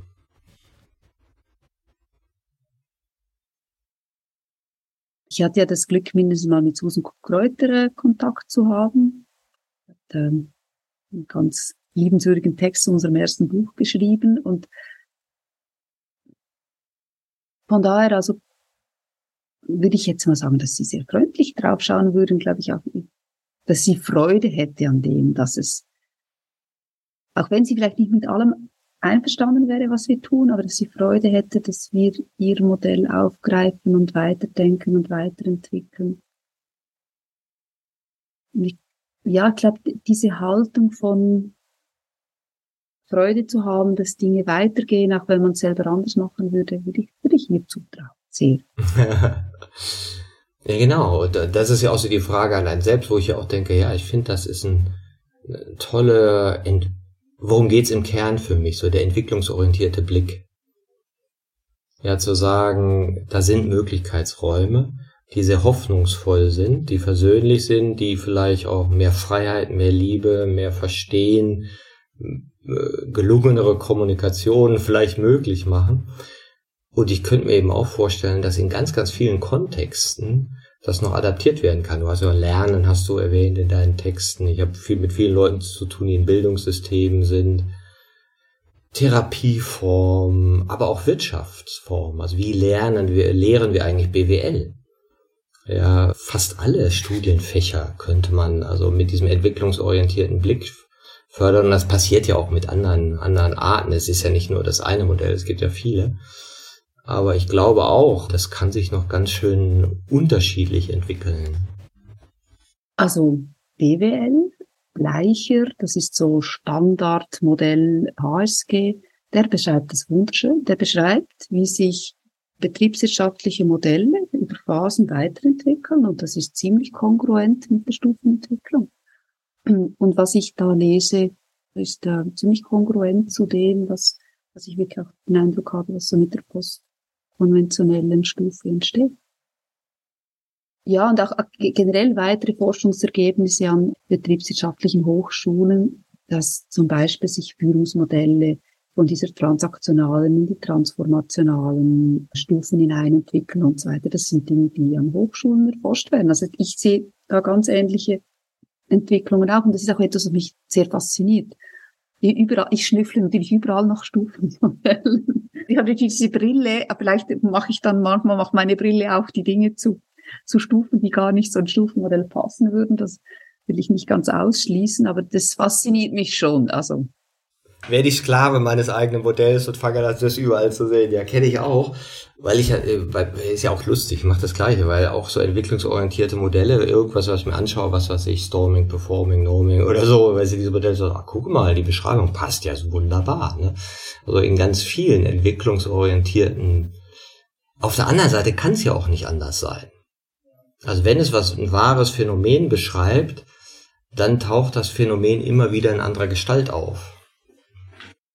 Wobei ich schon auch die Erfahrung mache, es gibt dann Stufenmodelle, die innerhalb einer Stufe, also in einer unserer Entwicklungsstufen bleiben oder zum Beispiel nur zwei umfassen, wo also die, die Logik nicht unbedingt eins zu eins aufgeht. Das habe ich also doch auch schon entdeckt. Ja, ja, ja.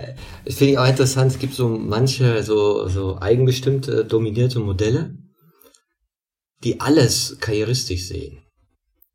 Und jede, jede Weiterentwicklung, wo du merkst, aber da fehlt eine ganz wichtige Komponente eben des, des Relativierens, des, des Innenlebens, des, die Emotionen, die Paradoxien, äh, die Gegenteile, das Dekonstruieren der Wortwelt, das kommt gar nicht drin vor. Ne?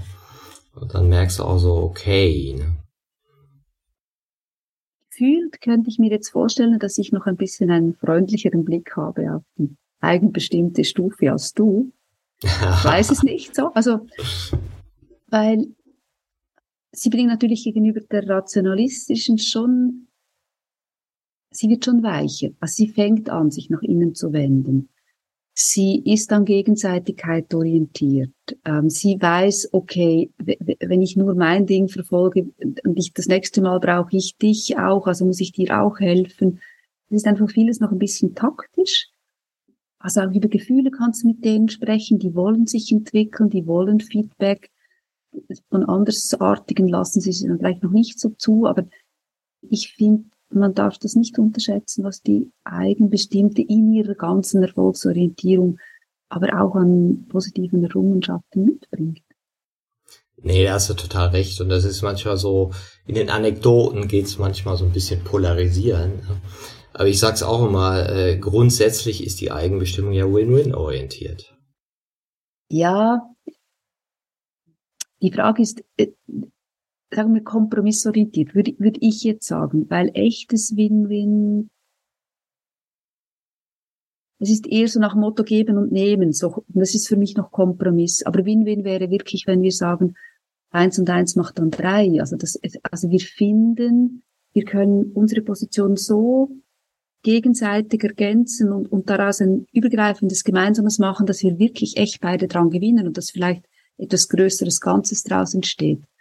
Und das für mich ist eigentlich in der Regel, auch wenn die in der, in der eigenbestimmten Stufe ganz häufig von Win-Win reden, aber es ist häufig ist Kompromiss. Weil ich von dir auch ab und zu mal was will, muss ich dir auch was geben, so. Jetzt haben wir über einen Aspekt so im Vorfeld geredet. Jetzt redet man über Haltung alles wird schöner, alles wird besser. Der Mensch wird natürlich empathischer, fühlender.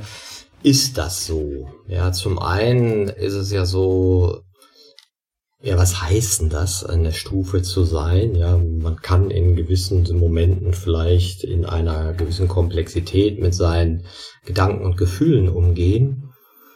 Und jetzt sagt man ja, okay, was betrachtet Löwinger? Sie sagt Charakter, Bewusstseinsfokus, interpersoneller Stil und kognitiver Stil.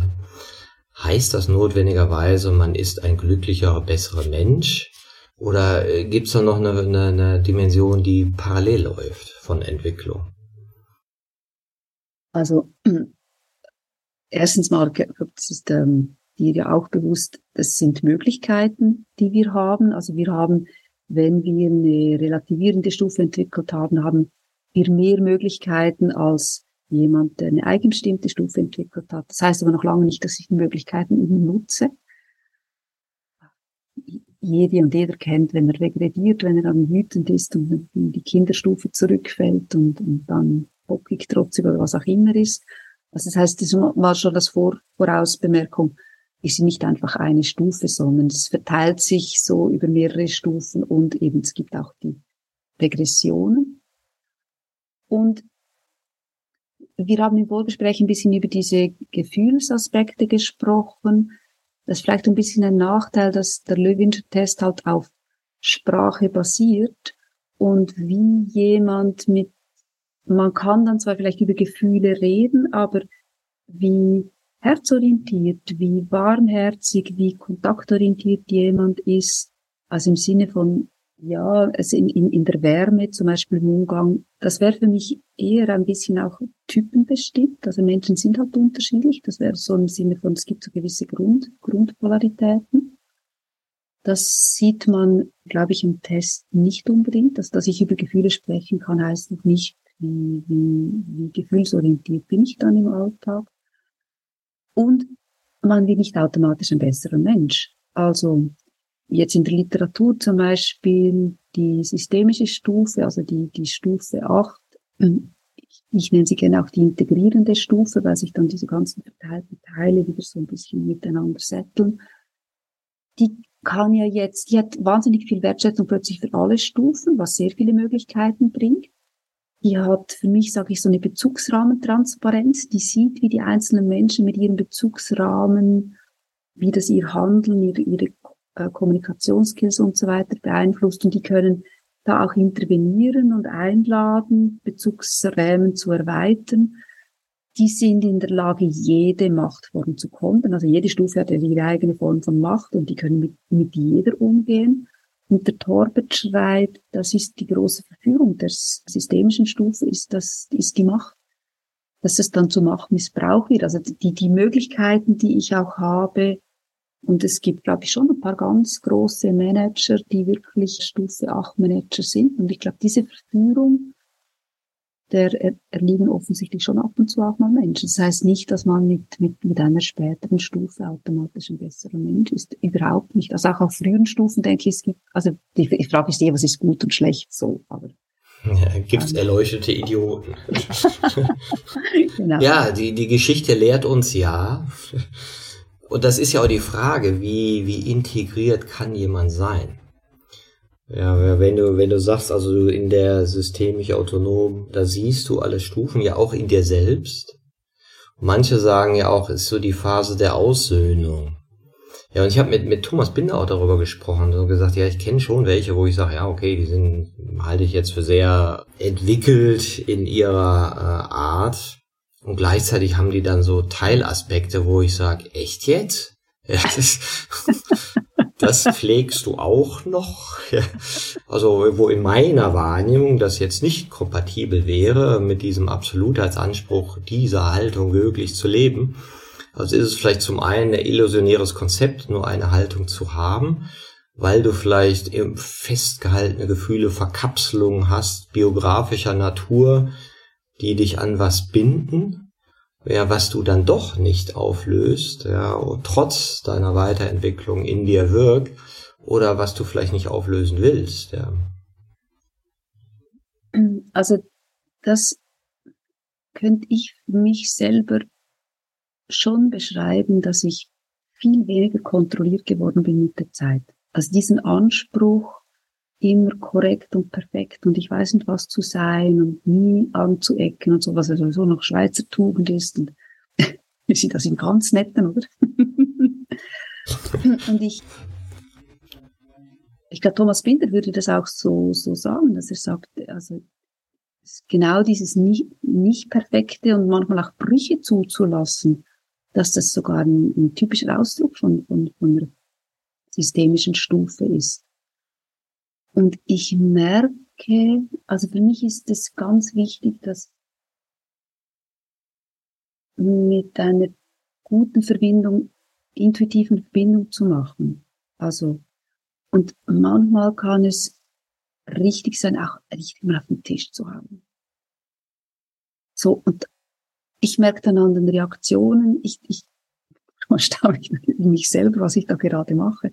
Also so, in, in den Momenten, glaube ich, gerade wo ich etwas wage zu tun, was eigentlich gerade nicht der Konvention entspricht, passieren in der Regel auch ganz ähm, spannende, also zur Bewegung, das bricht auch irgendwelche Konventionen auf. Und es ist überhaupt nicht, und es ist eigentlich überhaupt wieder meine ganze Natur, aber zwischen, manchmal macht, macht es sogar mit mir so. Ich so denke, boah, je, oh. Und wie unterscheidest du da, ob es eine Regression ist? Sagst du, boah, jetzt lege ich mal hier einen hin, jetzt sage ich ja, mal was. das merke ich deutlich. Das ist wichtig. Also an, ob du eine, mit einer Emotion kommst oder ich, mit einem ja, Gefühl? Ja, ich glaube, ich würde sagen, ich werde, wenn ich regrediere, werde ich eng. Da merke ich, ich merke, wenn ich sage regredieren, spannt sich mein ganzer Körper an.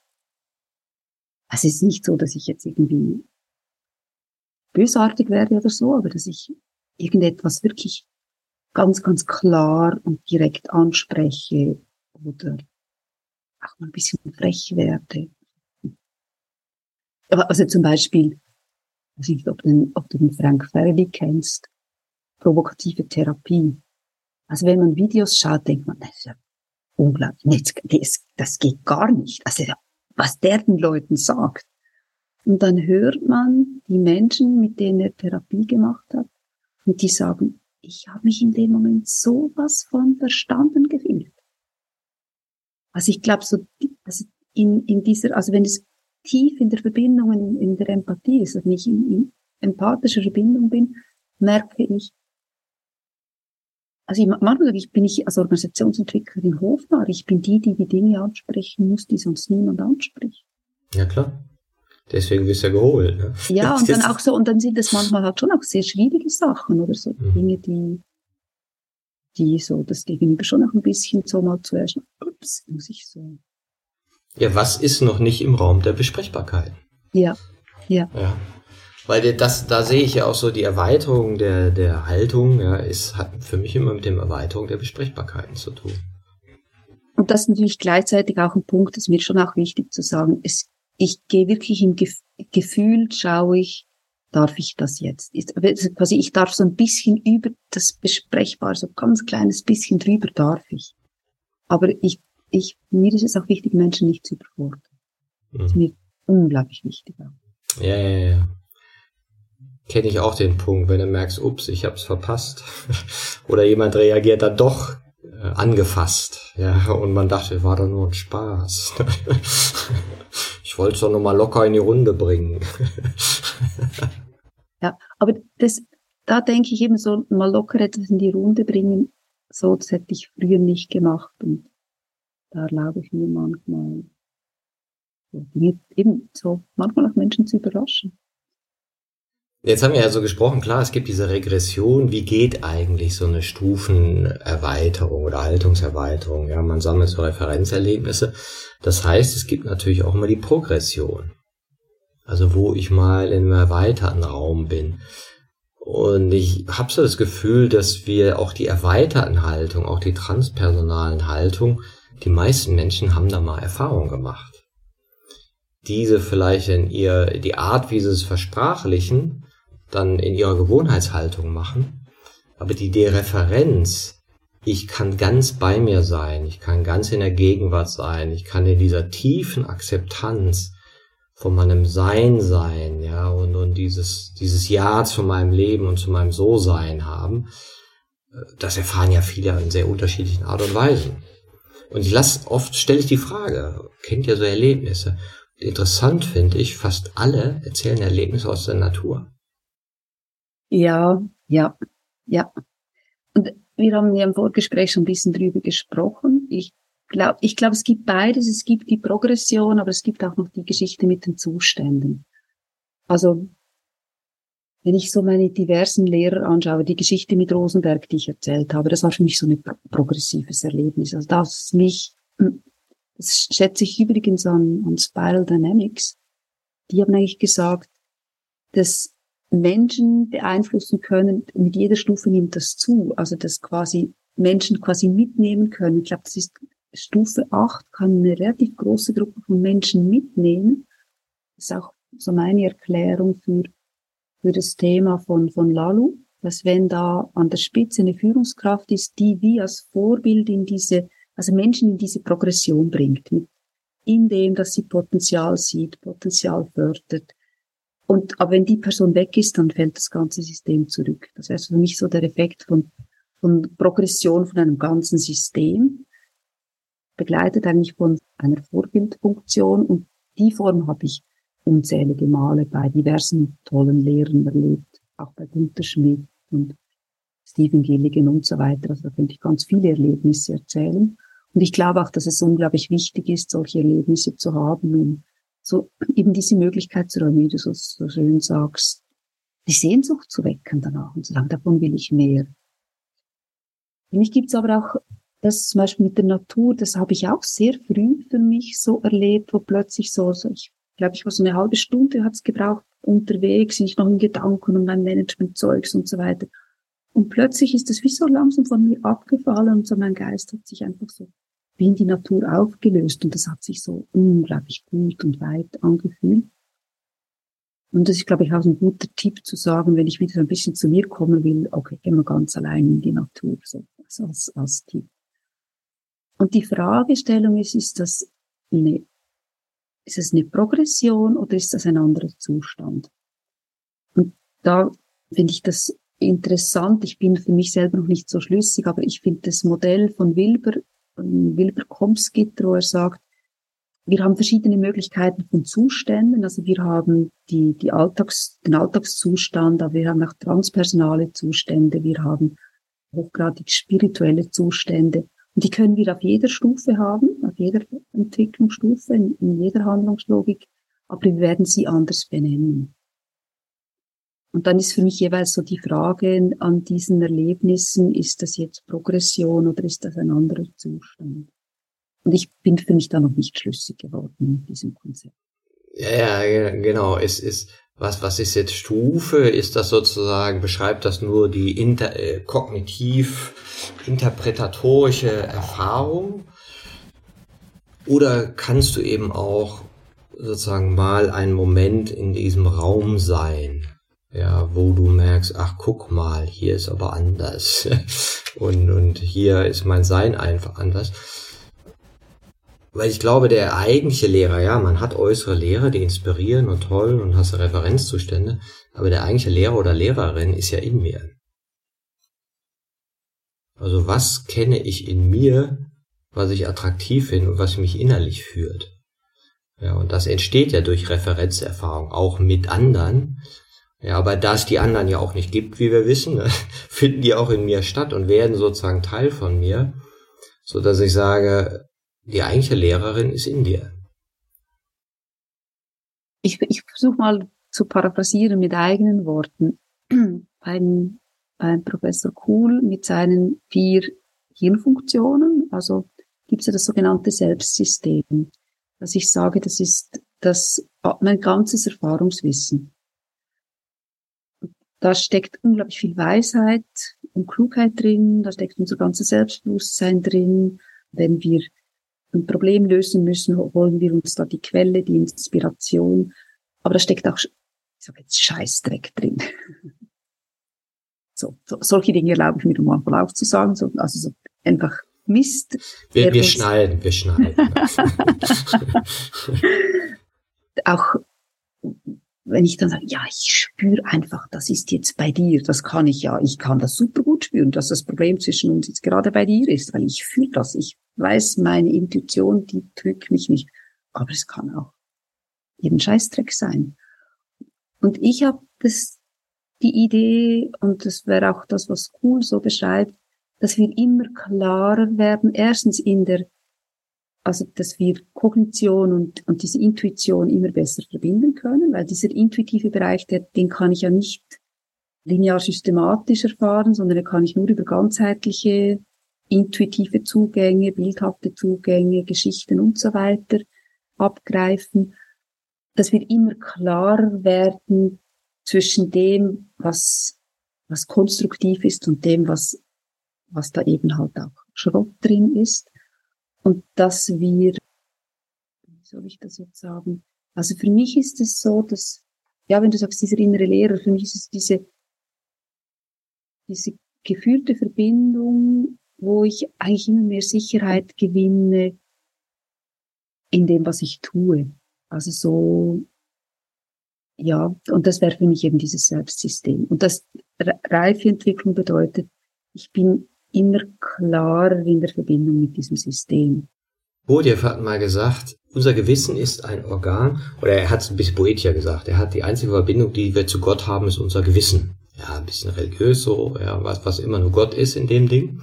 Weil, und die Begründung fand ich interessant, das Gewissen, in der Deutung, die er jetzt hat, die Instanz ist, die uns die Widersprüchlichkeit unserer Gefühle fühlen lässt. Ja. So, wenn, wenn du jetzt überlegst, ja, was heißt denn die Widersprüchlichkeit unserer Gefühle? Und dann bist du bei Maturana, der sagt, naja, wenn du Widersprüchlichkeit in deinen Gefühlen hast, also emotionale Spannung, dann ist die Sprache die Antwort darauf. Dass du sozusagen in der, mit der Versprachlichung wieder eine, eine, eine Balance findest. Aber was lässt dich eigentlich die Inkohärenz deiner emotionalen Wahrnehmung überhaupt spüren? Ja? Das ist sozusagen dieses Organ, ja, was sagt, nee, das ist jetzt nicht richtig. Ne? Du lügst, belügst dich. Ja, du machst dir was vor oder ja, ja, das hört sich gut an, aber wenn du da reinfühlst, nee. und, und das kriegst du oft ja gar nicht so mit, weil du so in deinem Gewohnheitslügereien bist. Ne? Und, und dann gibt es diesen Moment, wo du merkst, ah ja. Ich weiß nicht, ob du Focusing kennst, da gibt es ja dieses, diesen Begriff des Feldsens. Ja, so. Also das ist eine, eine, eine uralte Geschichte. Gendlin hat das in den 70er Jahren entwickelt und er hat herausgefunden, dass Menschen, was macht den Unterschied zwischen den, denen, die eine erfolgreiche Therapie machen und denen, bei denen Therapie keinen Erfolg hat? Und er hat herausgefunden, die Erfolgreichen, die haben einen sogenannten, so ein Gefühl für den Feldsens. Also dieses genau, kann ich, ah ja, das stimmt. Oder? Ein gefühlter Sinn, ja, Feldsens. Mhm. Genau. Und da gibt's ganz schöne Übungen, wo ich finde das auch eine sehr schöne Übung eigentlich, um eben mehr in, in Kontakt zu kommen mit diesem das ist genau das, was ich eigentlich meine, diese Sicherheit zu haben. Wie, wie gut bin ich jetzt wirklich in der, in der, du würdest sagen, in der Ehrlichkeit, in der Stimmigkeit, oder merke ich, dass ich da nicht ganz in, ich sage nicht ganz in der Mitte bin. Und es ist auch okay, nicht in der Mitte zu sein und das ist einfach gut, wenn man weiß, ich bin gerade nicht in der Mitte. Und dann weiß ich, ah, okay, das, da ist noch was. Ist ja interessant, ich weiß genau, ich glaube, Löwinger sagt auch, das Gewissen fängt an mit der Eigenbestimmung. Ja, oder das Self-Conscientious. Und ich würde sagen, mit der Haltung fängt etwas an, was auf der Metaebene ist. Also dieses, ich sag manchmal, vorher hast du die, die rollengebundenen Ichs und dann entsteht ein beobachtetes Selbst, von dem aus du anders reflektieren kannst. Und mit der relativierenden individualistischen Haltung, ja, wird dieses Selbst fängt an mehr zu sehen.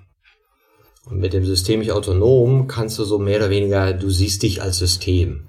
Siehst du deinen biografischen Körper, deine Traumageschichten, deine, deine Biografie, was da so alles drin hängt und so. Und das Selbst kann aus einer größeren Distanz deine, deine Ichs und Gefühle betrachten.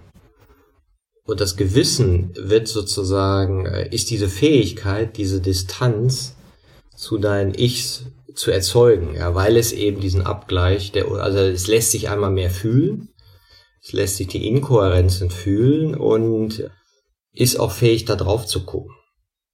Also du kannst dich mehr von dir selbst wissen lassen und auch die unangenehmen Dinge von dir wissen lassen, ja, weil, weil du so mit diesen Inkohärenzen anders umgehen kannst. Ich muss gestehen, dass ich mich jetzt noch nicht wirklich eingehend mit der Frage des Gewissens auseinandergesetzt habe. Aber die Frage der, der, des Umgangs mit der Inkohärenz finde ich enorm spannend. Also was hilft mir, wenn ich merke, ich bin in der Inkohärenz? Für mich ist da zum Beispiel Selbstbegegnung mit dem Anliegenssatz oder Resonanzarbeit nach Rupert ist eine wunderbare Arbeiterklärung, weil da kriege ich dann ja von anderen Resonanz, weil ich glaube, meine Frühstörungen sind im zwischenmenschlichen Bereich entstanden und ich brauche auch andere Menschen zur Unterstützung ich glaube, dass ich auf gewisse Ideen gar nicht komme, weil das so, ich, dass ich in diesem, was ich quasi an Überlebensmuster entwickelt habe, in der Frühstörung, dient ja genau dazu, dieses Ding, was ich nicht, dass ich damals nicht, was ich nicht überlebt hätte, wegzustecken, wegzusperren.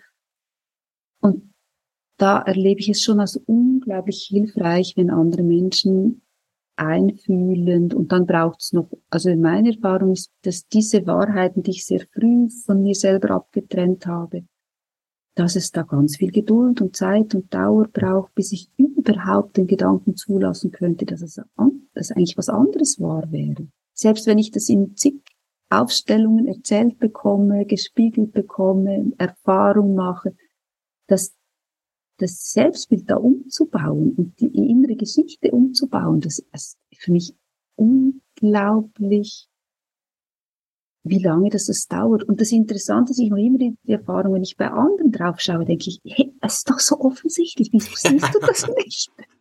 Und, und ich, und ich habe unglaublich Mitgefühl mit diesem Menschen, was der als Kind erlebt hat. Und dieser Mensch kann das wie der Held die, an, der, an der quasi verlogenen Geschichte fest, die ihm ja selber schadet, aber ich weiß, dass ich dann selber genauso mühsam, langsam mit dieser veränderten Wahrheit umgehe. Also für mich ist es schon so, also da ist, finde ich, Aufstellungsarbeit, also gerade nach, die Arbeit nach Rupert finde ich extrem hilfreich. Eine andere Geschichte, die mir hilft, sehr schnell auf meine Muster zu kommen, was ich gerade mache, ist, ist ähm, Michael Bohne mit seinen Big Five, wo er sagt, ja, also eigentlich ist immer, wenn, wenn ich in den Emotionen stecke, entweder machen wir selber einen Vorwurf, ich mache einen anderen Vorwurf, ich habe eine Erwartung, ich habe eine Altersregression oder eine Loyalität im Unguten. Und ich merke, wie das, wenn ich nur schon anfange, ich regrediere halt immer mal ab und zu wieder, also ich sage, auch wenn ich gerade wieder mal schrumpfe und nur schon, wenn ich den Satz anfange, dann merke ich, wie es macht Wutsch und ich wieder erwachsen werde jetzt so mit der Zeit einfach das Anerkennen, was ist. Also quasi, dass das, dass das die Befreiung schlechthin ist, einfach zu sagen, ah ja, jetzt bin ich. Auch wenn ich, und dann geht's immer bei ihm um Selbstakzeptanz, auch wenn ich gerade wieder mir gigantische Vorwürfe mache. Ich liebe und akzeptiere mich so, wie ich bin. Ja, das fand ich auch ganz schön in deinen Texten, also dieses, was ich auch mal denke, es braucht doch diese Milde, ja, man kann ja so Modelle nehmen und dann die Welt belabeln, inklusive sich selbst, ne? und wird dann feststellen, na ja, so eine Goldmedaille kriegst du dich für deine Performance. da kannst du dann immer so sehen, ja, hier und da hast du Regression, ja. Und gleichzeitig zu sehen, ist doch egal. Hauptsache, du guckst zu. Ja, und, und kannst das, also Michael Bort schätze ich ja sehr, habe ich auch schon oft zitiert, die Kunst sich selbst auszuhalten. Ja, total inspirierend. Ja, klingt schön, ich ja, klingt schön. Ja, genau, genau. Also der ist ganz toll. Ne? Und weil ich ja neulich auch so festgestellt habe, saß man aus einer Gruppe, wo du sagst, alles entwickelte Leute, ja, wie man so sagt, ne? aber alles komische Vögel. Ja, die, die eben dann auch so, wo du merkst, der eigenen Biografie nicht entkommen. Ja, ich bleibe ja ein Typ, ich bleibe auch kantig und ich bleibe ja auch an bestimmten Stellen äh, triggerbar. ja, trotz Entwicklung, trotz, ja, hier kann ich mal schön performen und, und inspirieren oder so, ne? Und, und dieses so, diese weiße Weste, das Superman-Image, was ja auch immer so, so eine Superfrau-Image, was so Modelle dahergeben, erfüllt sich ja gar nicht. Ja, ich glaube, also ich, ich finde, ich habe gerade gedacht, ich mag schräge Vögel. also irgendwie bin ich ja die, die ich bin, wegen meiner ganzen Biografie. Die Frage ist, wie gehe ich mit dem um? Aber eigentlich möchte ich mich gar nicht mehr anders sagen und ich darf, ich, ich darf zwischendurch auch mal bockig sein für mich. Äh, ja, die Frage ist, wem mute ich das zu? Manchmal. Weil zu meiner Biografie gehört, dass ich so, ich war so ein Sonnenscheinkind, das nie Probleme haben durfte. Und ich finde es für mich persönlich ganz wichtig, dass ich dazu stehen darf und zu sagen, das, das, das steigt mir jetzt völlig über den Kopf. Ich merke auch, dass das in Coachings manchmal eine Form ist von Empathie, wenn ich sage, ich fühle mich jetzt gerade auch komplett hilflos. Ich habe keinen blassen Schimmer mehr, was, was hier weiterhelfen könnte. Und das ist zwar, das, ist, das sind häufig wundervolle Wendepunkte. Wenn ich das, so, weil, weil ich dann, ja, auch, also, ja, glaube ich wirklich uns auch gegenseitig zumuten mit unseren Überforderungen und unseren schwierigen Seiten. Ähm, das kann auch ein Geschenk sein, wenn wir uns nicht immer nur kontrollieren und eben nicht, glaube ich, das, gerade diese Geschichte, so immer super und glatt und schlank sein zu müssen, das glaube ich nicht, dass das wirklich äh, das Ziel sein kann von Entwicklung. Ja, das Interessante finde ich ja, können wir einander aushalten in der Regression und gleichzeitig noch merken, dass wir hier gerade in der Regression sind und weißt du, so eine Metaebene, die dann bleibt und sagt, okay, da sind wir gerade, aber das machen wir jetzt nicht zum Thema, sondern wir schauen es uns an. Wir wissen, dass es im Moment nicht anders geht und trotzdem dann sich wieder abholen, wenn eine erweiterte Haltung möglich ist. Also dieses Versöhnliche zu behalten. Ja. Also, wenn ich regrediere, dann bin ich sauer.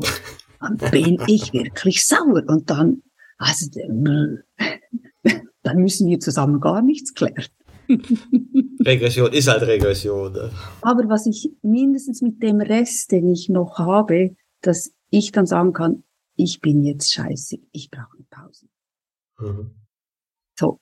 Und dass ich dann wirklich, und die Verantwortung ist, äh, Verantwortung ist, dass wenn ich merke, ich kann es nicht mehr kontrollieren, und vielleicht ist es sogar so, dass manchmal besser ist auch zu sagen, ich merke, dass ich jetzt so langsam am, ich könnte jetzt gerade regredieren, glaube ich so, oder ich bin nahe dabei, oder ich bin schon ein bisschen drin. Also diese Aufmerksamkeit zu haben und das dann auch offen zu äußern, zu sagen, ich komm, ich mache mal fünf Minuten Pause, vielleicht reicht das jetzt, bevor ich ganz reinrutsche, dass ich dann wieder zurückkomme. Ja, das wäre so mein Anspruch. Und das, das ist auch etwas, was ich in Teamentwicklungen und so sage, dass man ein bisschen darauf achtet, weil alle merken es, oder? Die, die Spannung steigt, die Anspannung, dann würde man am besten die Meetings einfach beenden. Das passiert, ich sag dann, kommt so ein Wort, was sind nur Scheißdreck. Wenn die Menschen in der Regression sind, aber so tun, als ob alles in Ordnung wäre. Ich bin nicht sauer. genau. Uh. ja, interessant. Ne? Ja, also das können wir doch jetzt als Erwachsene ganz, also kein, kein Grund für mich. Wo wir doch alle gerade mit unseren erwachsenen Anteilen tief verbunden sind. genau. Ja, wir hatten ja so gesagt, so ein bisschen am Anfang auch, also diese dass da auch eine Hoffnungs- äh, oder sagen wir, eine positive Hoffnung in den Stufenmodellen oder Erkenntnissen von Jalen Löwinger drin ist, weil wir ja wissen, äh, wir könnten uns als Menschheit ja noch weiterentwickeln. Ja, das ist nicht das Ende. Also die paar Jahre noch und dann geht sowieso den Bach runter, ne? sondern es ist ja eine, wie, wie Charles Eisenstein sagte, die schönere Welt, die unser Herzen schon kennt, ist möglich. Ja. Ganz sehr toller schön, Buchtitel. Sehr äh, schön, ja, sehr schön. Ja, so denke ich das auch manchmal bei, bei den Haltungen. Was ist so dein, dein Blick in die Zukunft? Ja, also für mich in, in den aktuellen schwierigen Zeiten ist es tatsächlich der absolute Hoffnungsschimmer, dass ich sage, also das ist so für mich ein Erkenntnisgewinn aus dem ersten Buch, dass es halt ganz häufig solche schwierigen Situationen sind, die die Menschen in die Entwicklung bringen. Weil solange es uns gut geht, weil es gibt so viele Widerstände an jedem Stufenübergang, also diese Veränderungsimmunitäten an jedem Übergang gibt's die, und Menschen verändern sich nicht gerne und Entwicklungsschritte sowieso nicht. Und, und das jetzt diese Krise könnte in dem Sinn schon eine Chance sein, dass viele, viele Menschen sich darauf besinnen, was ist wirklich wichtig, worum geht's wirklich? Und so zu erkennen, dass diese ganze Hamsterrad-Mentalität uns nicht weiterbringt, dass wir, dass die Ressourcen schon lange überausgeschöpft sind, dass diese Versprechen, die uns die ganze Wirtschaft macht, dass wir, wenn wir mehr verdienen, mehr konsumieren können, dass uns Konsum glücklich macht, dass ja, dass mehr Menschen hier hinschauen und, und erkennen, dass, dass das eigentlich alles eine große Lüge ist. Und dass es mit weniger, mit sehr viel weniger auch gehen würde. Und dass das unter Umständen sogar sehr viel glücklicher machen würde. Das wäre so, das wäre so, mein, nicht wäre, das ist meine Hoffnung und ich glaube auch, das wahrzunehmen, dass das schon Impulse setzt, dass das schon viele Menschen sind, glaube ich, in den aktuellen Zeiten sehr frustriert. Aber das gehört auch mit dazu, dass wir dann so ein bisschen bockig sind und frustriert, solange wir in diesem Übergang drin hängen. Ja klar, wenn die, wenn die alten Sinngebungen nicht mehr ausreichen. Ne? Und du überlegst, was könnt, wie könnte es denn anders Sinn machen? Ne? Und vielleicht ist diese Erfahrung der Sinnlosigkeit dann ja ein gutes Zeichen. Ne? Ja, respektive es ist, es ist natürlich, ich glaube, braucht schon ganz viel Empathie. Also wenn jemand extrem erfolgreich ist in, in, sagen wir, in, der, in der eigenbestimmten Stufe, viel erreicht hat, sich viel leisten kann, also quasi in dem Sinne, das Leben läuft toll. Ich liebe Michael Endes Buch, äh, Die unendliche Geschichte. Und da gibt's also dieses, dieses ähm, Amulett, wo drauf steht, tu, was du willst ich deute das für mich so, dass man geht den Weg der Wünsche. Der geht, Bastian geht dann in der Geschichte den Weg der Wünsche und wenn er sich im Wunsch realisiert hat, merkt er, dass der, der ihn auch nicht glücklich macht. Und ich glaube in dem Sinne, das habe ich für mich auch so erlebt, dass ich habe diese Stufe 6 in allen Facetten und Kanten ausgelebt und, und dann, dann kam dieser Montagmorgen, wo ich einfach gemerkt habe, das macht eigentlich überhaupt nicht glücklich. Und, und dann fängt halt die Suche an. Also ich glaube schon, dass es, dass es gut ist, das mal zu erfahren, also dass wir auch als Menschheit das, also mindestens wir hier, sagen wir mal, in den entwickelten Gebieten das erfahren durften. Ich glaube, wir müssen auch den anderen die Möglichkeit mal geben, das zu erfahren. Und dann zu merken, nee, eigentlich macht es nicht wirklich glücklich. Und dann ist es nicht ein Verzicht, der der mir quasi von außen aufgedrückt wird oder den, den ich erleide, sondern es ist schön, wenn, wenn ich sagen kann, ja, okay, vielleicht ist jetzt gerade, halt, läuft es wirtschaftlich nicht mehr so gut. Vielleicht hat es auch andere Chancen für mich. Wenn du ein drittes Buch schreiben könntest, worüber würde das gehen? Ich bin natürlich tatsächlich am überlegen. Also natürlich wieder Stufenentwicklung. Was anderes geht für mich im Moment nicht. Der eine, ein, ein, eine Möglichkeit wäre tatsächlich ein Buch zu schreiben über solche Entwicklungsgeschichten. Also ich würde gerne Entwicklungsgeschichten sammeln und ich glaube auch, dass das helfen würde, so von innen heraus, wenn verschiedene Menschen ihre Entwicklungsgeschichten beschreiben, dass andere, dass, dass für andere das einfacher zugänglich wird, was es bedeutet. Also das, das, diese Stufenentwicklung beschrieben, so wie Löwingen das macht, Kuckreuter und so weiter, ist das immer so ein bisschen eben halt schon sehr kognitiv. Und ich glaube, über eine Geschichte transformiert sich das halt das, auch das Intuitive.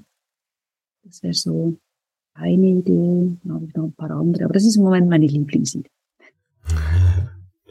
Ja, wunderbar. Barbara, ich danke dir für diesen fantastischen Austausch und ich danke dir für das Teilen deiner Entwicklungsgeschichte und wie du sozusagen deine verschiedenen Stationen hast spiegeln können hier und wie wir ein bisschen über Selbstentwicklung haben plaudern können. Vielen Dank.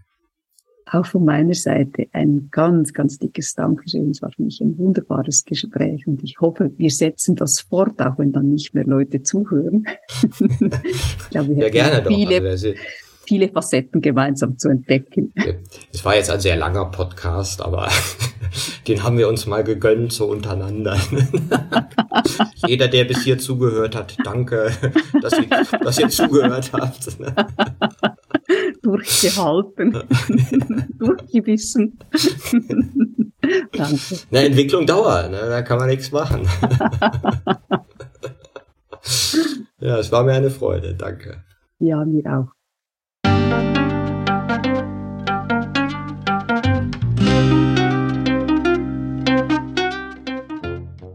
Das war eine Folge von Ich, wir alle, dem Podcast und Weggefährten mit Impulsen für Entwicklung.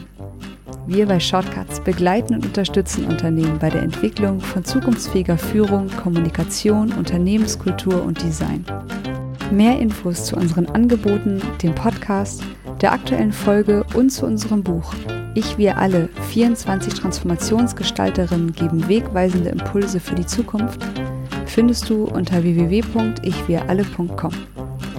Wir freuen uns über dein Feedback zur Folge und deine Bewertung des Podcasts bei iTunes. Bitte stell uns gerne Fragen zum Podcast und noch Vorschläge für Themen und Interviewpartnerinnen, die dich interessieren würden. Und zu guter Letzt, schau gerne bei uns über den Kreuzberg vorbei. Wir lieben Besuch.